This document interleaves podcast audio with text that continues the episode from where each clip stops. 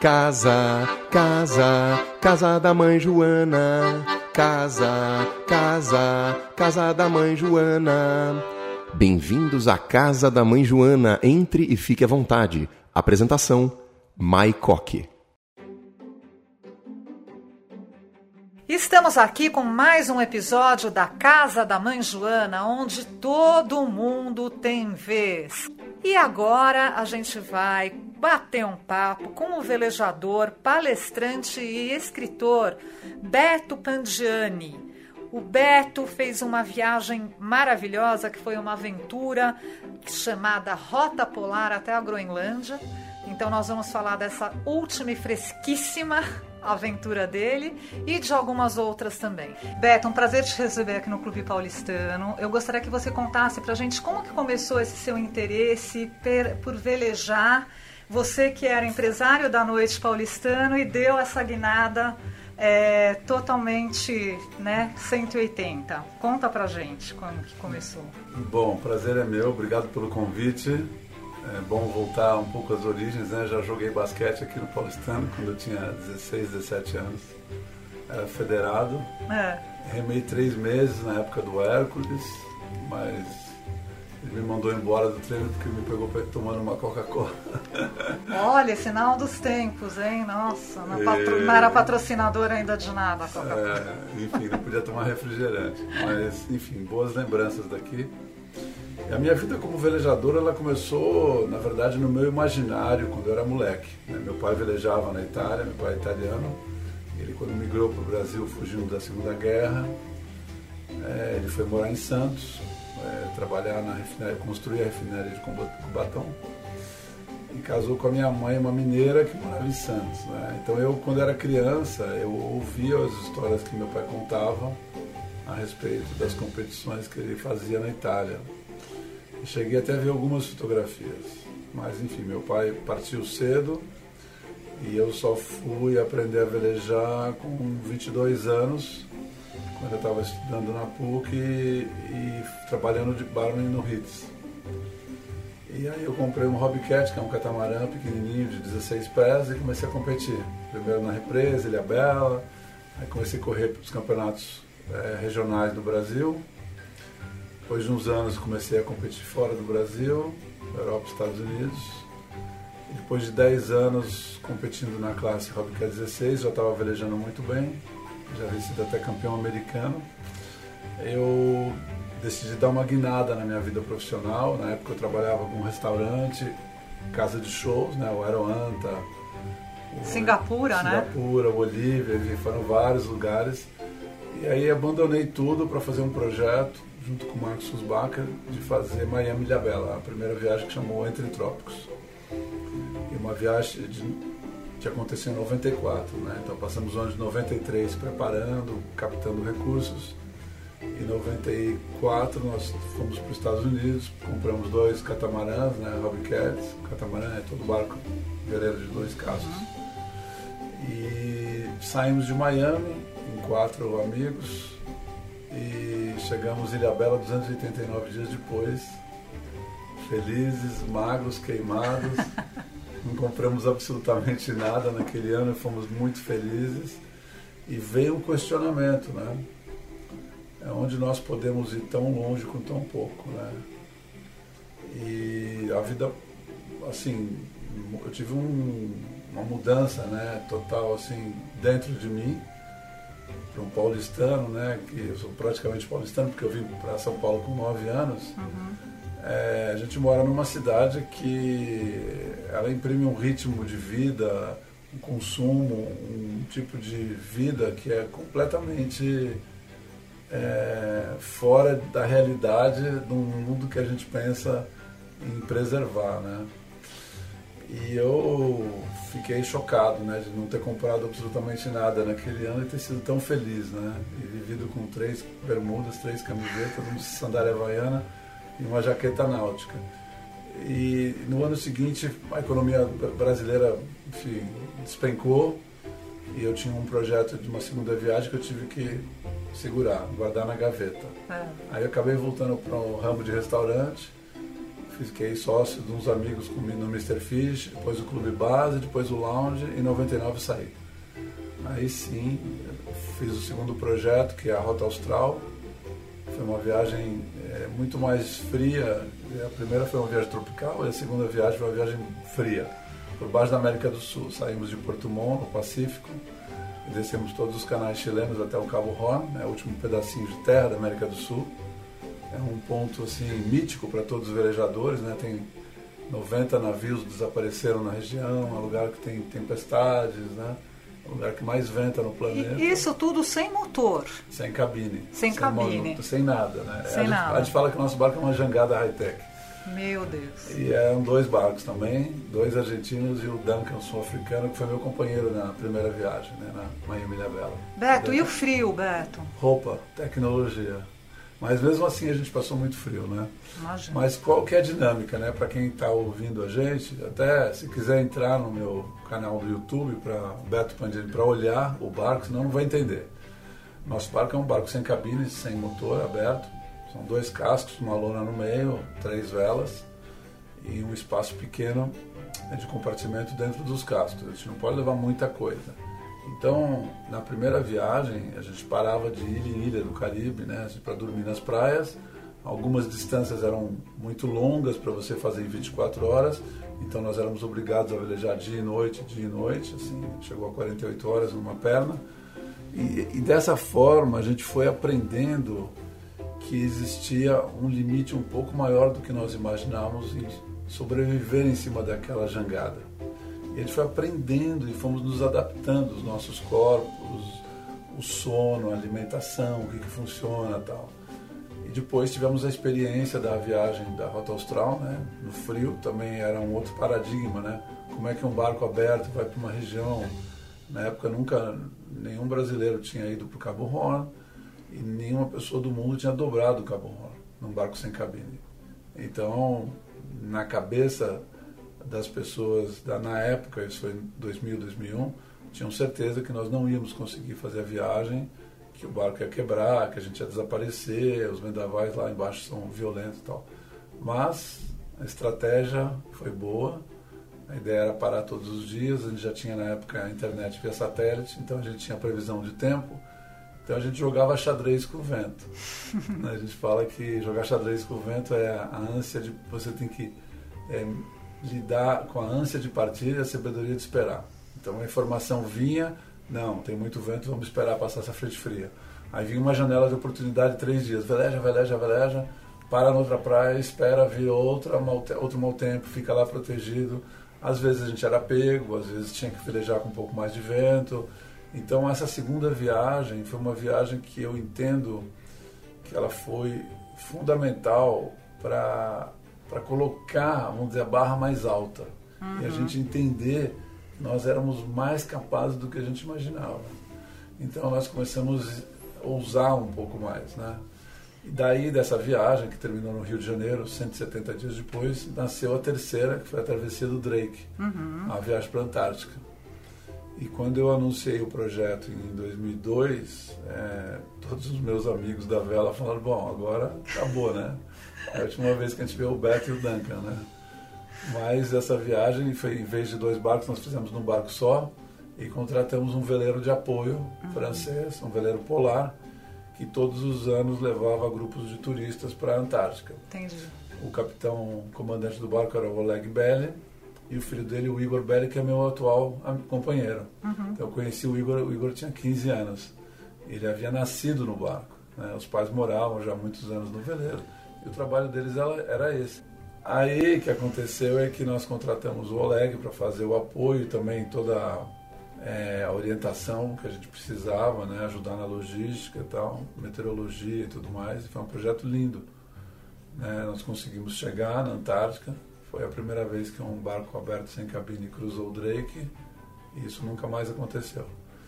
E foi uma travessia, vamos dizer, foi uma viagem curta, né, 42 dias, mas a travessia em si do Cabo Horn, que é o último pedacinho de terra, até a primeira ilha da Península Antártica, que foi a nossa primeira escala, numa ilha chamada Decepção, é, foram 84 horas sem dormir, velejando Nossa. dia e noite, com uma temperatura próxima a um grau, sensação térmica bem abaixo de zero. E o Duncan Ross e eu nos revezando no leme. Sem dormir 84 horas? É, é a gente tirava, fechava o olho velejando assim, né? Quando o outro estava no leme. E dava umas apagadas de 10, 15 minutos, mas a gente não, não, tem, não tem onde dormir né, no barco. Uhum. O barco é aberto, exposto, né, molhado. E foi talvez a maior superação da minha vida no mar. Né?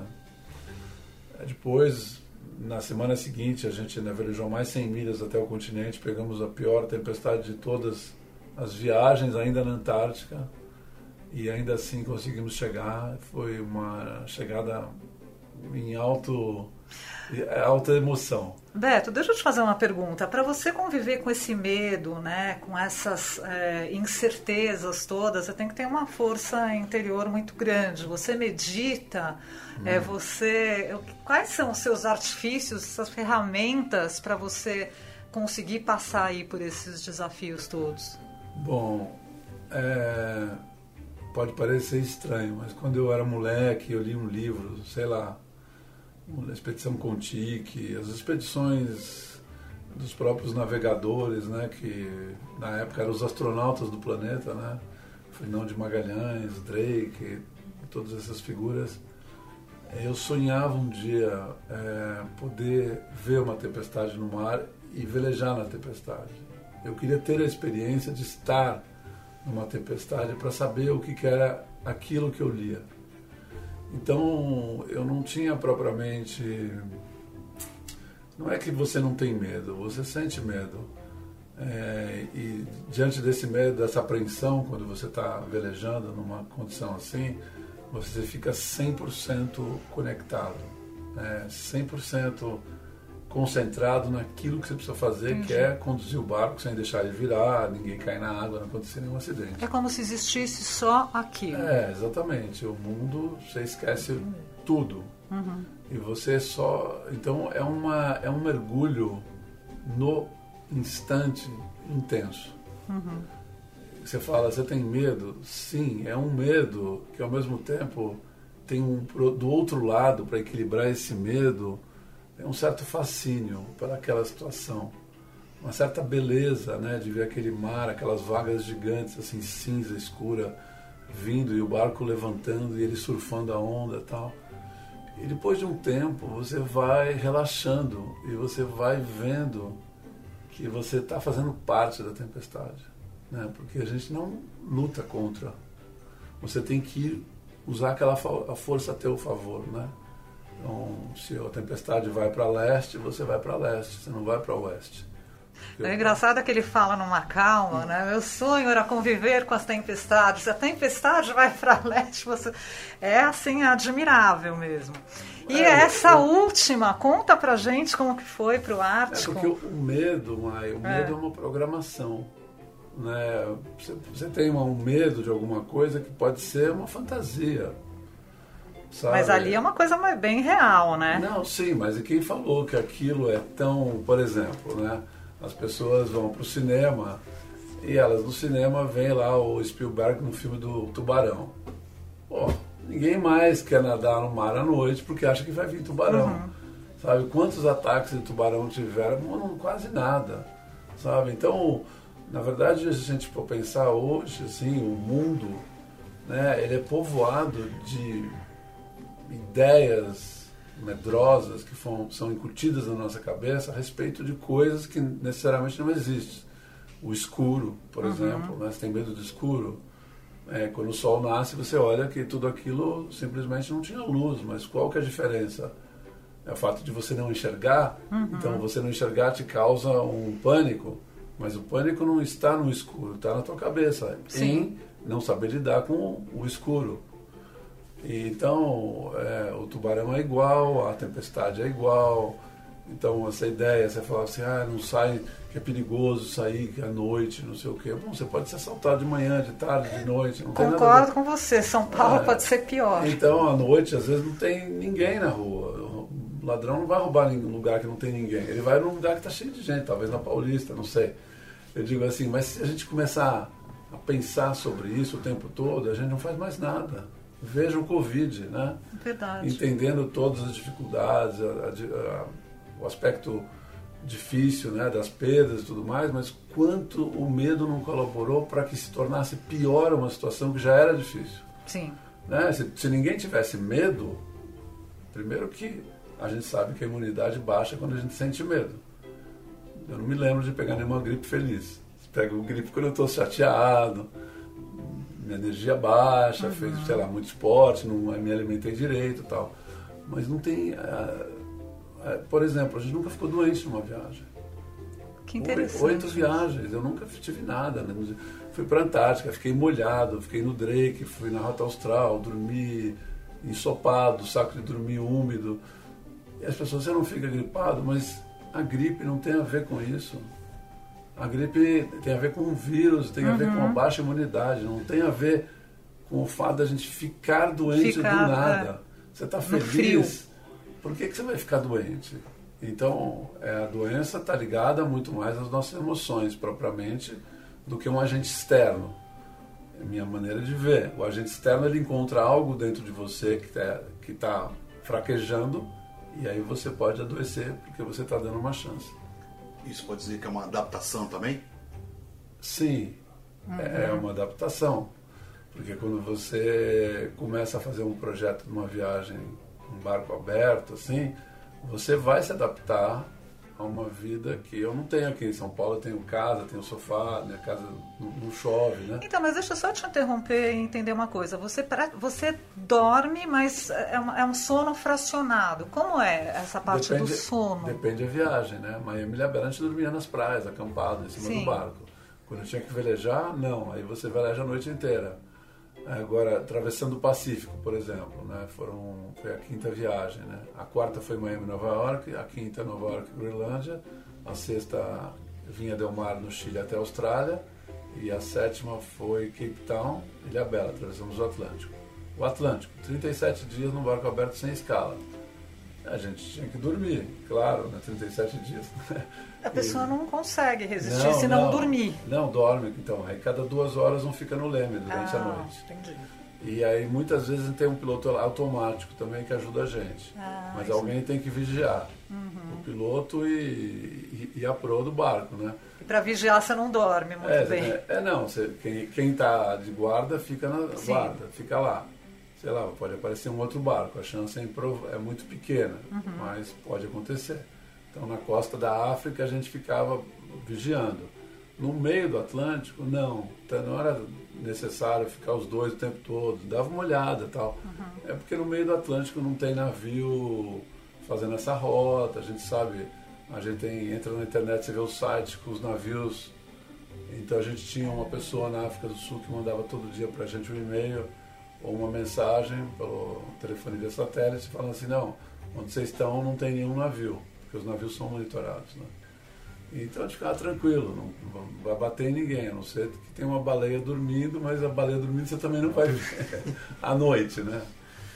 E, mas é, é uma adaptação do sono, uma adaptação da alimentação, é uma alimentação do teu corpo, né? Essa viagem que eu fiz agora com o Igor pelo Ártico. Eu passei um ano e meio na academia, me preparando. Eu não sou moleque, eu tenho 65 anos. Então, não é que você tem que chegar lá forte, malhado, nada disso. Você tem que sair, chegar lá saudável, bem. Então, por exemplo, o barco balança. Quando você faz força balançando, é quase que fosse uma aula de pilates. Hum. Então, o pilates é uma, é uma boa preparação. Uhum. É, então hoje tem, você vê na, nas academias hoje tem muita, muita aula que liga equilíbrio com força, Sim. né? Então era esse tipo de preparação que eu fazia. E também é, o barco a vela, muitas vezes você fica numa posição só fazendo força parado, isometria, né? Uhum. Então você tem um cabo lá que tem 40 quilos de, de tração. Você fica segurando aquele negócio por 3, 4 horas. Então na academia você vai fazer é, muitas repetições com menos peso durante muito tempo. Muito tempo. É, não é para ficar com um músculo tão grande, é para ficar com ele mais resistente. Criar então, mais resistência, né? então, a alimentação, a preparação do cardápio, a parte médica, o Fábio Tosi, que é o, o Dr. Fábio Tosi, um médico amigo nosso, que preparou os, os oito, oito kits de primeiro socorro das oito viagens. Eu ia te perguntar isso, sobre remédios, sobre esses kits. leva tudo. Tudo. Tudo. Nosso kit médico é maior que qualquer barco grande. Nossa, é imagina. porque a gente está sozinho. Claro. Né? E desde agulha para suturar, injeção de adrenalina, tala para imobilizar. E você já precisou usar muito Nada, isso?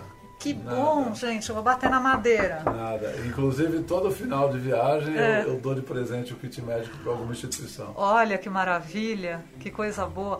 O Ricardo tem uma pergunta para fazer para você. Vamos lá, Cadê a Ricardo. sua pergunta?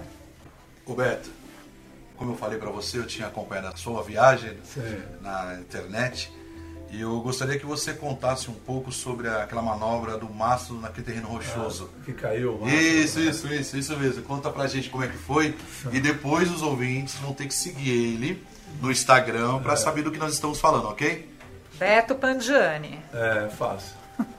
É, foi um susto, Ricardo, porque esse barco que nós usamos agora na travessia do Ártico, né, na Rota Polar, foi um barco construído em carbono muito forte, apesar de leve, muito forte.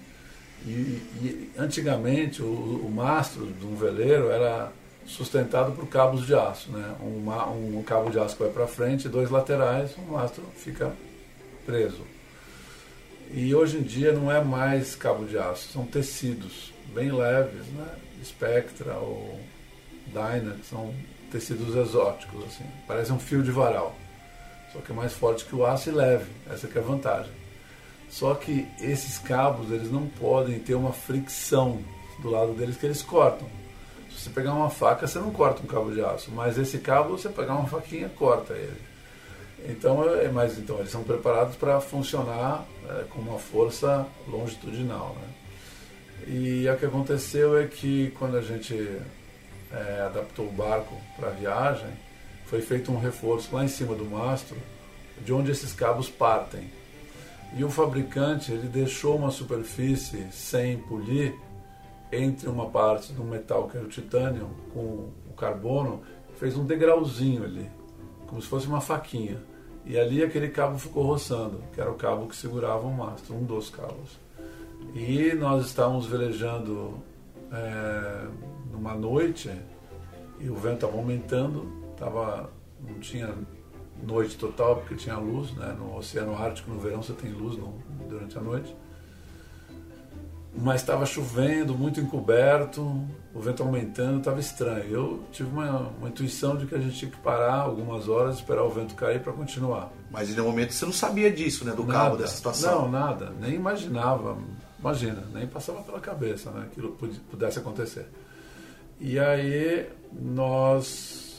É, o Igor estava deitado, eu estava no leme sozinho, e aí eu estava pensando se parava ou não parava, paro ou não paro, mas eu sempre gosto de ouvir minha intuição.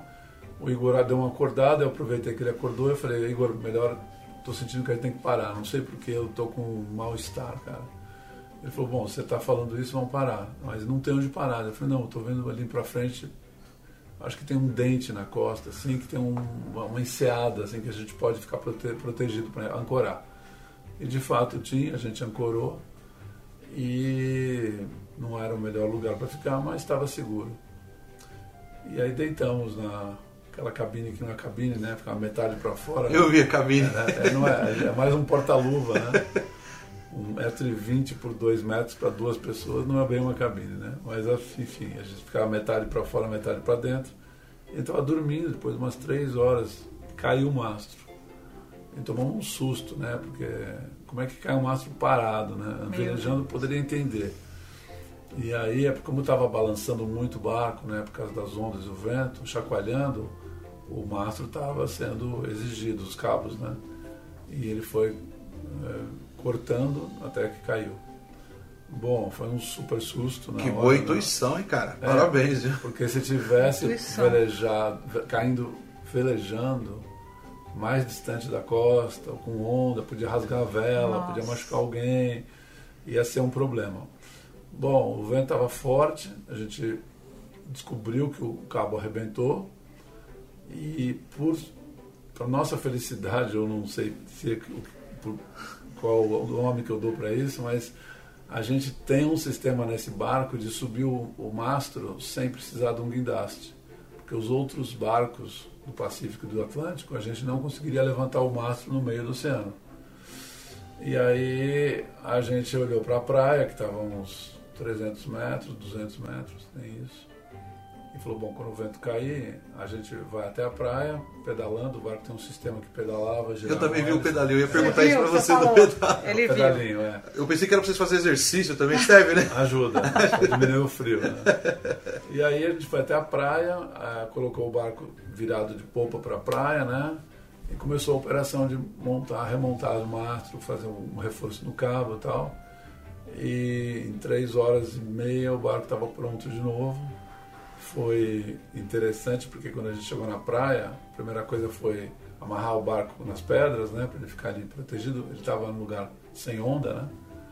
E a gente pegou a arma, nós tínhamos uma arma e fomos e era uma falésia atrás. A gente subiu a falésia para ver se não tinha urso, né? Ah, Porque a gente não queria ser Gente, surpreendido tem- por um urso Que polar. aventura, Verdade. muita aventura, cara. Aí a gente olhou, não viu urso polar em nenhuma. longe, dava pra ver, né?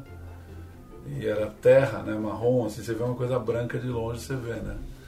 E aí voltamos pro barco, deixamos a arma na mão, mais um negócio que é um bear bang, que é tipo um rojão, que se o, se o urso vier, você primeiro solta o rojão pra assustar ele, para né? assustar.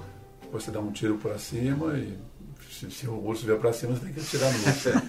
o que não é uma coisa que... Não tem outro jeito. Não é a ideia que vocês têm, né? Não, Mas não, É. é pra se defender. Pelo, pelo amor de Deus. E bom, e aí voltamos a velejar. E foi importante ter acontecido isso, porque nos passou assim muita confiança de que nós sozinhos, sozinhos podíamos resolver um problema, porque a gente estava velejando numa região que não tem nada, não tem ninguém. Você não tem, se você pedir socorro, quem vai te ajudar é a guarda costeira canadense, ela manda um helicóptero e ela te recolhe você. Ela não vai descer alguém lá para levar uma peça, ou nada. Ou você É um abandona. resgate das Aí pessoas. Você não pode levar nada, ou você abandona tudo. Então, obviamente, a gente não tinha a ideia de chamar a guarda costeira, né? A viagem tinha que acontecer. E felizmente isso nunca aconteceu e a gente seguiu viagem. A viagem foi dura, porque nesse ano de 2022 o verão foi mais curto. Nós tivemos que esperar o gelo abrir durante 20 dias em Tuktoyaktuk, que era o ponto de saída. Não estava no nosso planejamento. Nosso planejamento era viagem de 90 dias. Então, no momento que a gente perdeu 20 dias, só sobraram 70. Eu falo isso porque o Ártico ele tem um dia para você ir embora. A estação não é assim, ah, a gente pode ficar setembro aqui, não pode. Passou de 7, 8 de setembro, você está numa área de risco. Primeiro que já tem muita noite, muito período de escuridão. Já começa a nevar muito. O mar começa a congelar. As tempestades se tornam constantes. Então, como é que você vai velejar naquele barco sem cabine, aberto com Quer dizer, não podia ter um atraso, vamos Nenhum, dizer assim. nenhum. Né? E outra, é o último navio que, que sai é, do Ártico né, para o sul do Canadá, levando eu, carga, que no caso era o nosso barco, ele, é, ele ia embora dia 8 de setembro. Então a gente tinha um prazo para terminar a viagem. Só que como é, é difícil você imaginar que você está num barco sem cabine, sem motor, numa região que tem muita calmaria, pouco vento e muito mau tempo, gelo, e você tem um cronograma para cumprir. E como é que você cumpre um cronograma com tantas variáveis que são impossíveis de serem previstas? Porque você faz um planejamento, você fala, não, a semana eu vou andar tantas milhas. Você faz isso no Pacífico, no Atlântico, porque os ventos são constantes, você sabe que você anda por dia lá 150 milhas tal. Lá não. Lá você não sabe se vai andar uma milha, 10 ou nenhuma, ou 50. E isso, é, quando eu fiz o pro- projeto e o planejamento, eu já coloquei uma gordura para queimar, que eram mais ou menos 100 dias. depois caiu para 90, depois tirou mais 20, caiu para 70. E aí vieram os dias de mau tempo. E nesse ano a gente também tirou um bilhete premiado, que foi um ano onde tivemos muito mais dias de mau tempo do que normalmente tem no verão. Nossa. Então, em Arctic Bay, desculpa, em Cambridge Bay nós ficamos nove dias parados por causa do mau tempo. Em Joe Haven mais 10, 19. Então a conta foi diminuindo. Tanto é que a gente, é, quando estava na metade do caminho, nós não sabíamos onde a viagem ia terminar. Porque não dava para saber. Que coisa, né? Não né? deu para fazer a previsão. Groenlândia, não sei. Ilha de Baffin, talvez. É, existe a possibilidade da gente parar a viagem na metade e voltar no que vem? Existe. Porque se o mar não descongelar da metade para frente como estava congelado, a gente não pode sair daqui. Uhum. E se chegar no meio da, do caminho, a gente não chegar em Arctic Bay, a gente também não tem para onde voltar. Então a gente só pode sair com uma certa certeza que vai chegar. E isso foi deixando a gente, vamos dizer assim, a pressão Eu era. já estou passando mal aqui. E você... A gente que é de peixes. É. Obrigado, pouco Mari, ansioso, obrigado. né. Rick? A gente está sofrendo aqui junto. Junto não, porque né, o Beto... Você, ele consegue transmitir, né, Mari? Não, consegue, mas ele tem esse equilíbrio É. que ele tanto falava. Então era essa viagem, ela foi muito mental. Diferente, todas tiveram uma pressão mental, com certeza, mas essa especialmente, por ter tantas incertezas, a gente teve que aprender a lidar com isso de uma forma para não contaminar a nossa mente e a gente também perder a alegria de estar naquele Sim. lugar. Né? Para não virar uma pura tensão, É né? uma penitência, né? Exato. É, a verdade é que a diferença entre a penitência e o prazer é a tua mente. É, você que pode transformar a penitência em penitência ou o prêmio em prêmio, né? Então a gente conversava isso. A gente falava, nunca mais nas nossas vidas a gente vai estar aqui num barco sem cabine. Pode ser que a gente volte num veleiro grande, num navio, sei lá, de avião. Mas com certeza a gente não vai fazer outra viagem num barco sem cabine aqui. Então a gente tem que viver isso é, como de fato é a última vez, né?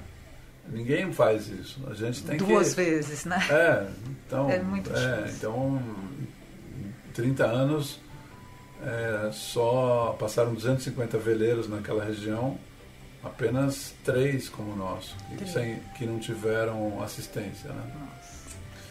Então você fala, poxa, é algo muito especial que nós estamos aqui vivendo, né? O outro aspecto é o aspecto da nossa amizade, né? O Igor e eu, nós temos Isso que eu ia perguntar, você se deu super bem, né? a gente tem o maior recorde que acho que pouca gente tem. A gente nunca brigou na vida. Gente, que Então, maravilha. Três viagens, atravessamos o Pacífico, 17 mil quilômetros, o Atlântico, 7, é, 7 mil, e agora a passagem noroeste, né, pelo Ártico, sem nunca ter discutido. Meu Deus. E é muito simples, né? A nossa estratégia, ela não é uma estratégia porque a gente nunca combinou essa estratégia. Eu diria que a nossa atitude, ela é muito espontânea e harmônica porque nosso, a nossa maneira de conduzir a vida no barco é um cuidando do outro. Então, você quando cuida de outra pessoa, como o teu foco principal é cuidar do outro e não olhar para o teu umbigo, né? Você coloca a, a vida do, do outro como prioridade. Mas para você cuidar de alguém, você precisa saber o que, que aquela pessoa está precisando. E você precisa sentir aquela pessoa. Né? Então, o barco é um ambiente onde existe o pensar e o sentir. Né? Pensar para a gente colocar as nossas estratégias de uma forma bem pragmática, né? funcionando e todas as características técnicas do barco, né, velejando e tal. Mas a intuição, ela, ela é baseada no sentir, como eu acabei de contar, que eu tomei a decisão de parar naquele lugar, não tinha nada que me dissesse que o barco mastro ia cair e eu senti isso no meu coração. Então, quando a gente sente, né, você, por exemplo, estou no meu turno e tô vendo que o Igor tá lá dormindo e eu tô bem. Tá frio pra caramba, sei lá, tá nevando, tá chovendo, sei lá. Eu, chama, eu tô vendo que ele tá falando, espera ele dormir um pouco mais. Sim. E ele igual, porque ele tá sentindo que eu tô cansado também. Então, quando você cuida do outro, é, você tem que saber o que, que a pessoa está precisando naquele momento. E quando você tem a oportunidade de ajudar o teu companheiro, o time, a tua autoestima aumenta demais. Assim, você fica muito, muito, é um- faz muito bem você estar dando para o teu colega aquelas horas de sono a mais. E quando o teu colega também retribui, e isso não é uma conta, é espontâneo, a, a confiança no barco aumenta muito. E eu acho que quando a gente junta autoestima e confiança, a gente cria cumplicidade. Uma palavra que pode ser, é, se a gente aprofundar o sentido da cumplicidade, a gente vai entender que ela é mais profunda do que a gente imagina. Porque a cumplicidade é, é uma força do grupo, né? porque não- você não pode ter cumplicidade sozinho. né? Sim, Você é um objetivo um. comum, aí você não tem É, conflito, aí o conflito não existe. Não existe o conflito. E, e, na verdade, Mai, o que. Voltando àquela pergunta que você fez sobre o medo, é quando a gente lida numa situação extrema é, de natureza, um mau tempo, uma tempestade, onda grande, vento forte, o que segura a nossa vida é a cumplicidade. Então, obviamente, eu não- se eu não soubesse velejar, eu não estaria lá. Né? Então, as viagens elas foram acontecendo como se fossem degraus. Né? A gente foi subindo uma escada. Cada viagem nos ajudou a nos prepararmos cada vez mais. A gente foi colo- colocando a barra mais alta e assim a gente foi indo. E só te dando uma interrompidinha básica, você nunca fez uma viagem longa sozinho? Não, jamais. Eu gosto de velejar. é, eu gosto do grupo, eu gosto de gente. Aí que é a a questão, né? De É. você ter o time. É, eu acho que sim. É da, da natureza de cada um. Uhum. Mas, do ponto de vista de, da complexidade humana, viajar em grupo é mais difícil, né? O Ricardo tem uma pergunta aqui: se tem algum recorde no Guinness Book? Muita gente pergunta. Eu, eu te digo, Ricardo, que se a gente tivesse é, buscado o Guinness para registrar essas viagens, com certeza a gente teria vários recordes. Mas eu pessoalmente não me sinto assim atraído por essa ideia, porque me soa seria um pouco falso da minha parte, porque eu nunca viajei para bater um recorde. Cara, virei seu fã, cara. Não, se eu tivesse feito isso, tudo bem. Não, vou fazer o recorde de travessia do Atlântico. para sua realização, né? É, mas a coisa era para nós, né? é Uhum. uma viagem nossa, a nossa experiência. Não significa que a gente não compartilha isso com as pessoas. Mas o livro dos, dos o Guinness, o livro dos recordes, tem coisas interessantes, mas também tem coisas idiotas. Tem. O cara que ficou mais de tempo jogando ping-pong. O cara ficou mais tempo plantando bananeira. Quer dizer, eu vou colocar a nossa viagem, que tem uma coisa tão Nossa. especial, do lado de um recorde desse, porque as pessoas olham aquilo lá como uma coisa até exótica. É, né? é. É, é curioso, quem o cara que ficou tanto tempo sem respirar, o cara que. Bom, mas. Comeu não sei quantos hot dog, pelo amor de É, Deus. exatamente. Beto, a pergunta inevitável. Existe uma próxima viagem planejada ou você já está. É, eu nunca falo a última viagem, eu falo a mais recente, né?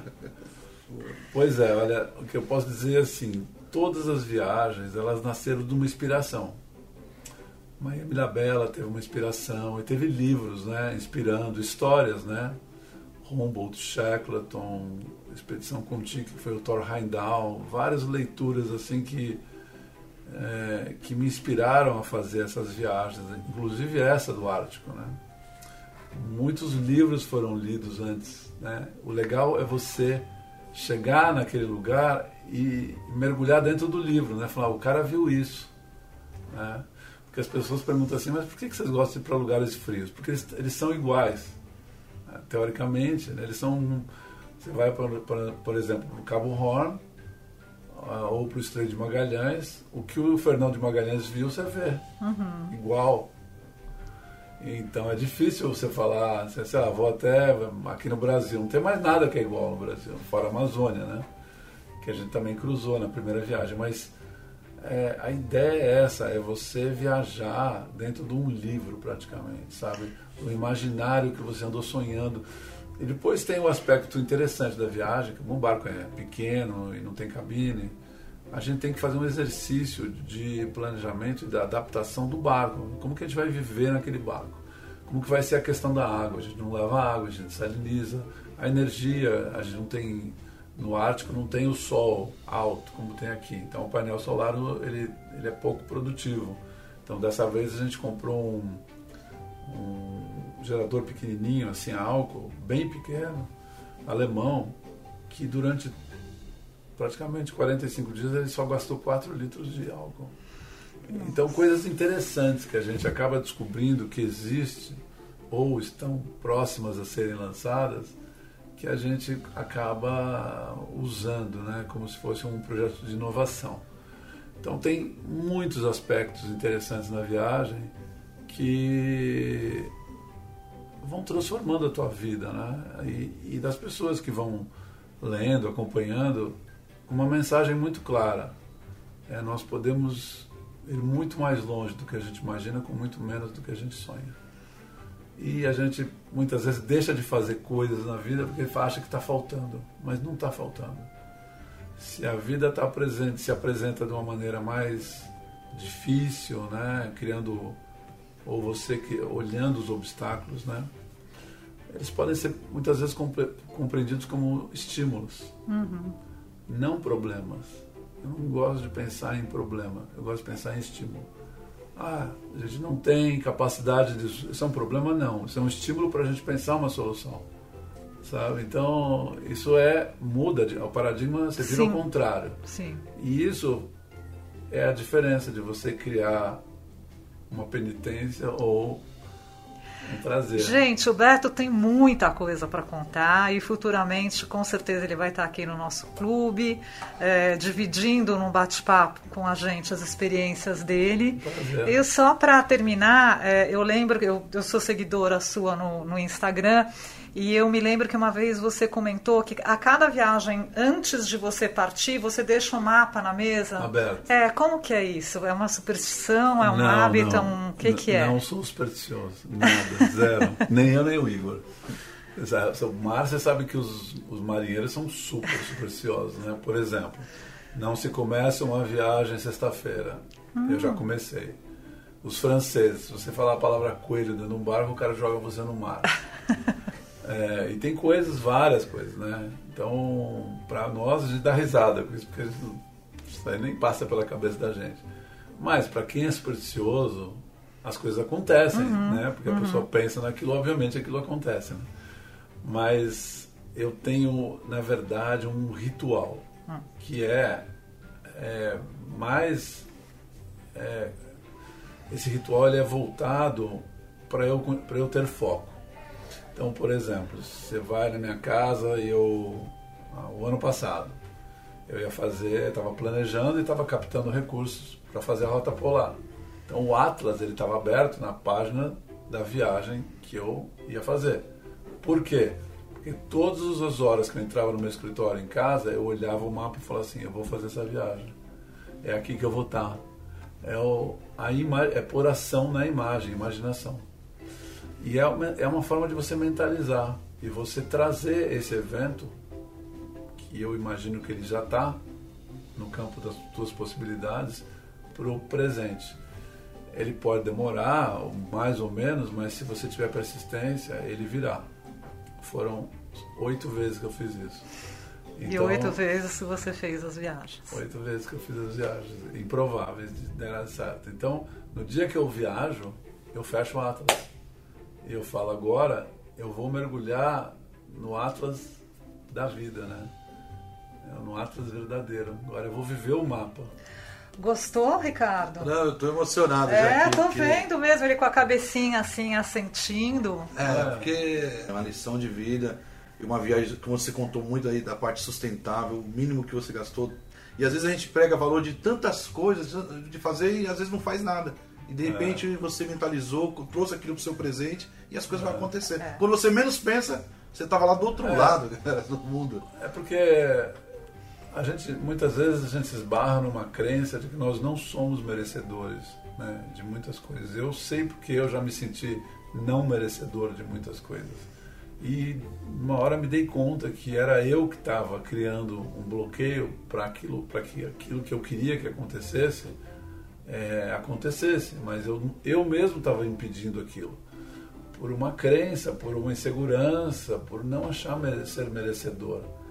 No, nós seres humanos, eu creio que não todos nós temos na nossa consciência uma sementinha plantada da vítima Sá, com certeza. Da vitimização. Porque quem é que não foi rejeitado nessa vida? Ninguém. Todos. É. E não tem essa história de preto, branco, índio, amarelo, gay, nos transex. Todo mundo foi rejeitado. Né? Eu, por isso, eu pessoalmente não acho que essas subdivisões são é, um caminho para que essa rejeição deixe de acontecer. Uhum. Porque a rejeição sempre começa dentro da gente. Né? E eu acho que a gente não prestar atenção nisso, ela deixa de existir. Por que, é que eu vou ter que fazer o dia do negro, o dia do alto, o dia do gordo, o dia do baixo? Gente, a gente está colocando mais ênfase Aí já começa... na diferença que não existe. Exatamente. Está sendo criada uma imagem na mente de todo mundo que o outro é diferente. Uhum. Mas isso é uma, é uma ilusão completa. Mas isso acontece com a gente, porque a gente tem preconceito próprio. Uhum. Não é só contra o outro. A, a gente, gente, mesmo. A gente com a gente. A gente tem muitas questões que, antes de serem resolvidas individualmente, a gente não consegue resolver com o outro. Então, por isso que eu tenho uma postura que muitas vezes é má compreendida, que é que eu sou contra esses movimentos, porque não contra. As pessoas são livres, né? eu digo contra para o meu entendimento. Porque o que não é transformado no teu coração não é, não acontece no mundo de fora. A materialização das coisas acontecem através da nossa primeiro movimento. Uhum. Como é que eu ia achar que as viagens iam acontecer se eu não mudasse, por exemplo, essa ideia que eu tinha de não ser merecedor? Era possível? Será que eu ia vender as viagens? Às vezes eu algumas pessoas super bacanas me ligam tal. Ah, Beto, você não queria vender meu projeto, não sei o que lá. Eu falo, mas não sou vendedor de projeto. não, mas você vendeu as suas viagens super bem. Eu falo, ah, mas é tão diferente. Olha, eu passei dois anos, três, visitando 100 empresas, tomei uns 80 portas na cara, não. O que ajuda a vender a viagem é como você lida com a porta na cara. Uhum. Não é, não é que é fácil. Eu não acho fácil tomar porta na cara também. E é você se acreditar merecedor também. Uma, existe também uma hora, em determinado é. momento, que existe essa mudança interna Sim. e isso vai alavancar. É, é você né? chamar aquele evento, entender que ele, de alguma certa forma, já existe. Tem uma história muito linda, temos tempo para falar? Temos. Que é um professor Marins, que é um antropólogo que eu conheci. Mas antes de conhecê-lo, eu conheci uma história dele, que eu não sabia. Eu havia lido essa história na internet, mas não tinha autor.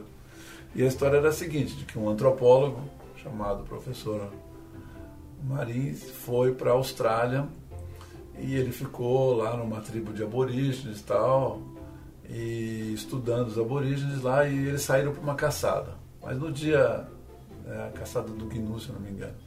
E um dia antes da caçada, à noite, teve um ritual. E os caras dançaram, beberam uma bebida lá a noite inteira. Quando amanheceu, ele estava destruído e os caras saíram para fazer a tal da caçada, né? Ele foi. Aí falaram que os, os aborígenes ficaram lá escondidos, né? Passava um bicho, passava outro, mas eles não pegavam. E aí quando passou o Gnu, falou, pá, pegaram lá o Gnu. Daí voltaram para a tribo, nós começaram a assar. Daí ele chegou pro chefe e falou, escuta, eu não entendi, por que, que vocês não descansaram à noite e tal?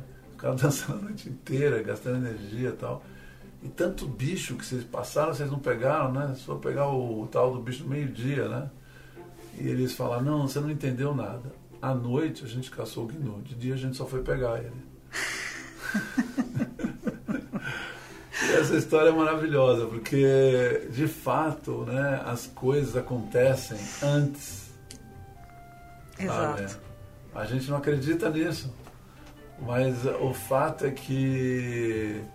E a objetividade dessa história. Não adianta você ficar pensando em pescar anchova, né? Se você quer pescar atum.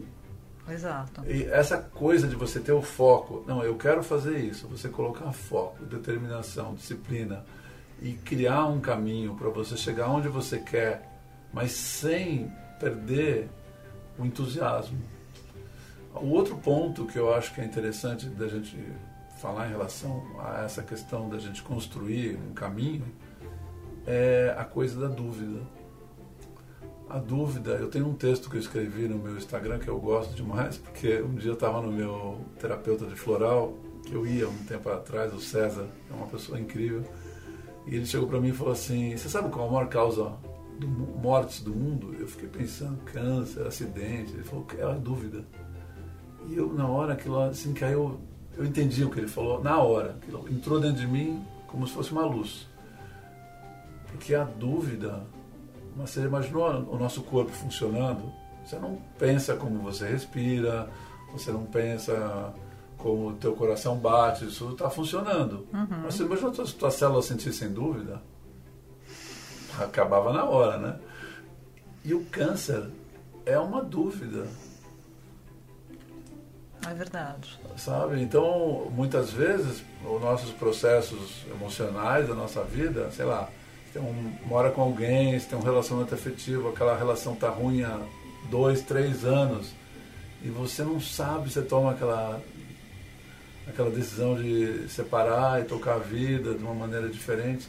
Essa dúvida, ela faz muito mal com a saúde, ela corrói. É. E quando você está num projeto como esse, você não pode ter dúvida. Não.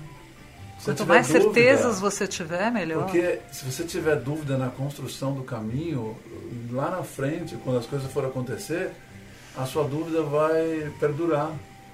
E você vai ter situações que você vai atrair onde você vai criar dúvida. E quanto mais dúvidas você tem, mais risco de dar errado a tua viagem vai ser.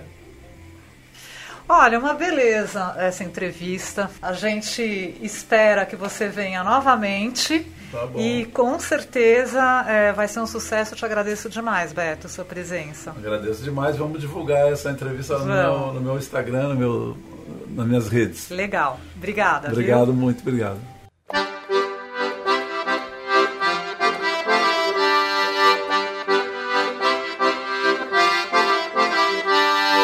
Você ouviu Casa da Mãe Joana.